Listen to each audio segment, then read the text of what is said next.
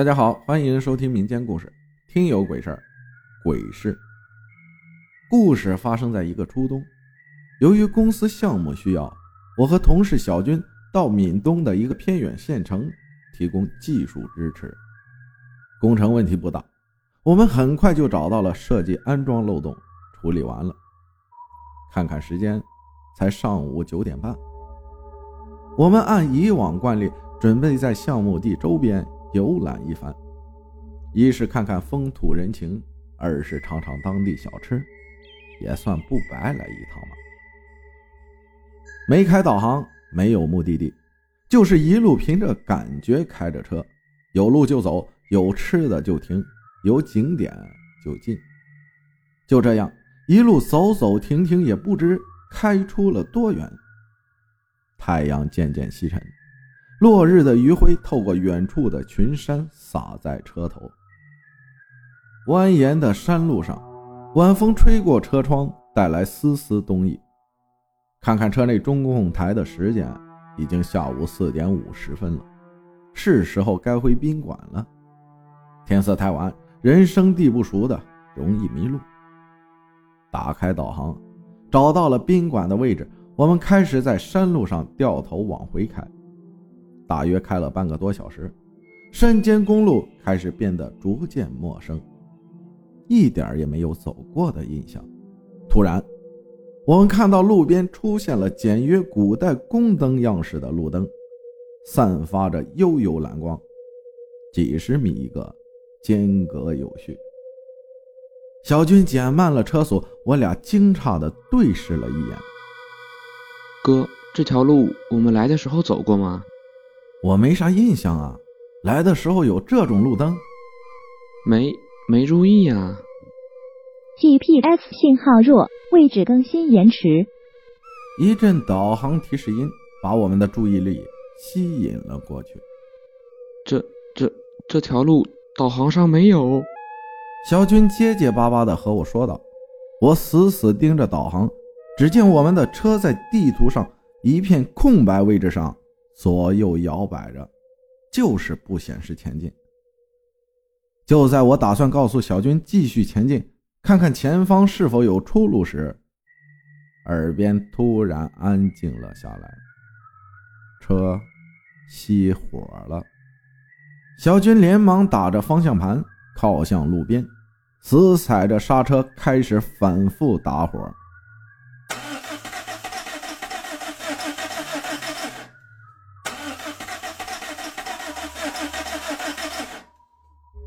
发动机发出一次又一次的无力嘶吼，却依旧趴在原地。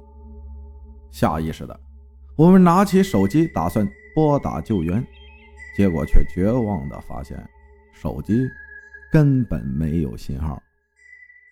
眼看天色渐渐黑下来，落日只剩一丝光亮，我们心里开始焦急起来。在这种前不着村后不着店的山沟里。车辆趴窝，就算是两个老爷们儿也不禁心里发虚。这样，小军，咱傻待这儿也没用，你打开舱盖看看有什么问题，我往前走走，看看能不能找到手机信号。我拿着手机，边走边对小军说道：“好，哥，你可赶紧回来，这山沟里还不知道有啥玩意儿呢。”小军在我身后说着。放心，我走不远。我边盯着手机，边环顾着四周，随口回答着。走出大概二十来分钟，天一全黑了，手机一格信号也没有。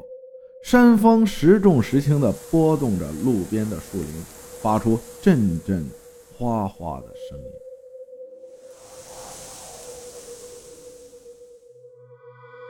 路灯蓝色的光映照着树影，在地上拖出影影状状，不停摇摆。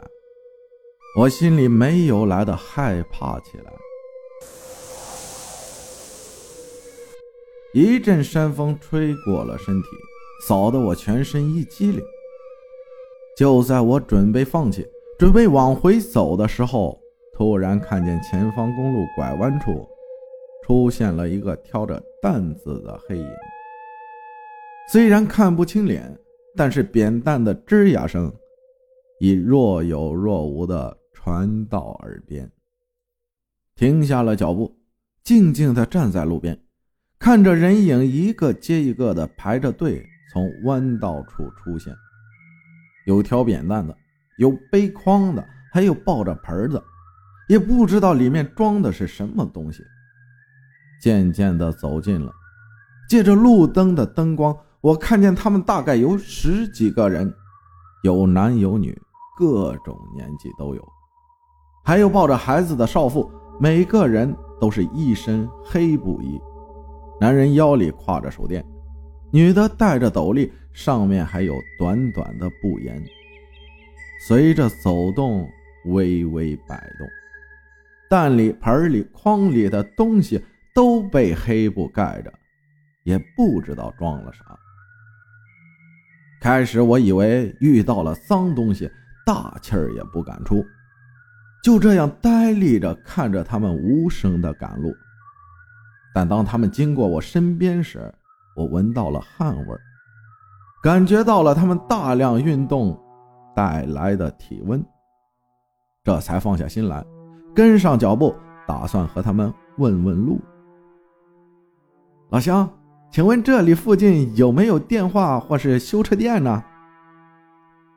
我堆起笑脸，掏出烟，向一个看起来容易说话的大爷问道。大爷没有回答，伸出手摆了摆，脚步不停的，依旧赶路。哎哎，兄弟，借问下这里。我向着另一个看起来面带忧愁的男人问道。谁知。我话还没说完，他就和前面的大爷一样对我摆摆手。连续碰了两次灰，我也没好意再打听，决定跟在队伍的后面看看，能不能走到附近的村落寻求帮助。一路上除了扁担的吱呀声和老人偶尔的咳嗽声，队伍里没有任何交谈。虽然觉得他们举止奇怪，但是却也没有细想，因为这是一路上唯一遇到的活人。我可不想自己一个人在夜晚的山里瞎晃。走了大概七八分钟，领路的老者打着了手电，拐向路边树林的一条小路，后面的人也纷纷摁亮了别在腰间的手电。这里有路吗？我刚刚进来的时候怎么没看到呢？虽然心里犯着嘀咕和疑惑，理智告诉我应该停下，但是身体却诚实的跟着队伍前行。因因为我似乎迷路了，只能硬着头皮继续跟着队伍前进。越走身上冷汗越密，越走心里越虚。越走两腿越软，感觉身上的力气和热量正一点点的被周围的黑暗吞噬，心也被一点点的被提到了嗓子眼儿。队伍前行着，穿过了一片小树林，走到一段平地上。这时，我惊喜的发现远处的树林里依稀透出了点点光亮。我操，还真有村庄，这下有救了。我擦了擦额头的冷汗，长长的呼了一口气，瞬间感觉心脏归位，血气从脚底迸发，电射全身，暖洋洋的，走路也快了几分。随着树林的接近清晰，我慢慢看清了林子里的样子。感觉头皮一阵发紧，呼吸急促，心脏开始逐渐加速，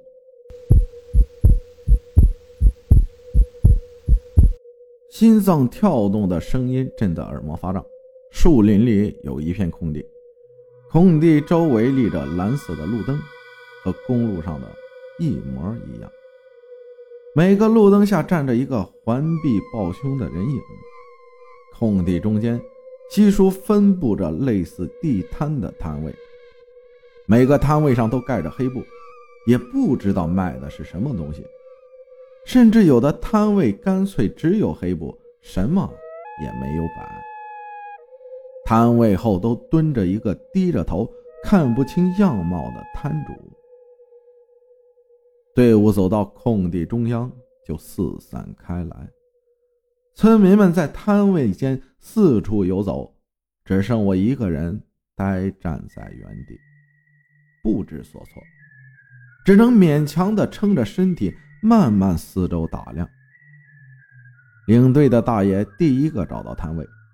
离我大概十来米远，只见他走到摊前，放下挑着的担子，不说话，就这么静静地看着摊主，似乎发现了顾客上门。摊主慢慢抬起头，对大爷伸出右手，比了一个请的手势。他露出的皮肤在蓝光的照映下苍白一片。大爷盯着摊主看了会儿，把手伸进了摊位的黑布里，开始摸索。摸了一会儿，仿佛捏住了什么，轻轻的点了点头。接着，摊主把手伸进了担子里，没有摸索，只是安静的放了几秒，对着大爷点了下头。交易完成，大爷迅速把一样东西从摊位黑布下抽出，塞进怀里。头也不回地向空地外走去。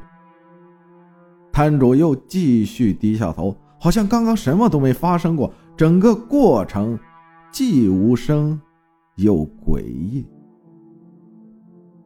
第二个找到摊位的是抱着盆的大娘，她的摊主就在我身边。她蹲下去的一瞬间，吓得我全身一激灵，因为我听到她。发出了轻轻的抽泣，抱着双臂，全身轻颤的蹲在摊位前，直视着摊主。摊主缓慢的抬起了头。就在看清摊主面容的时候，我冷汗如雨，全身发抖，急欲晕厥，因为，因为我看到了一张不是人的面容，脸皮紧贴在面骨上，没有眼睑。只有一双圆溜溜的眼球在眼眶里空转着。他们不是人，不是人。我脑海里只剩下一句话在不断回响。就当大娘即将完成交易时，我看见盆里的黑布被摊主的带动掀起了一角。借着微弱的光线，我瞟到了一只人手。一只小孩的手，手腕上还带着银链。我的脑子被这一幕轰的一下炸成一片空白，全身僵直的看着整个交易。这个大娘啥也没带走，因为摊主面前只有一块平坦的黑布。也不知我傻站了多久，直到蓝色的路灯开始闪烁，忽明忽暗。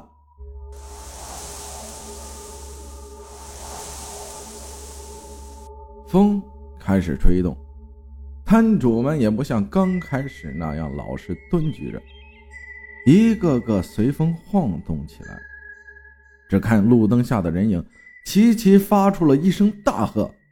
接着，我感觉被两个人一左一右插在腋下，一路足不点地的飞驰着，扔回了来时的路口。等我醒来时，已经天亮。路口蓝灯，村民早已不复存在，仿佛，仿佛就是一场梦。跌跌撞撞回到车上，我下意识地摸了摸挂在胸口的护身泰山玉牌和钥匙扣上的桃木经文卷，上面坑坑洼洼的，还带着残渣。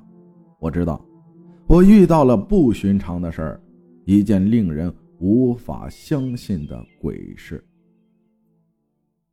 感谢骆医生分享的故事，谢谢大家的收听，我是阿浩，咱们下期再见。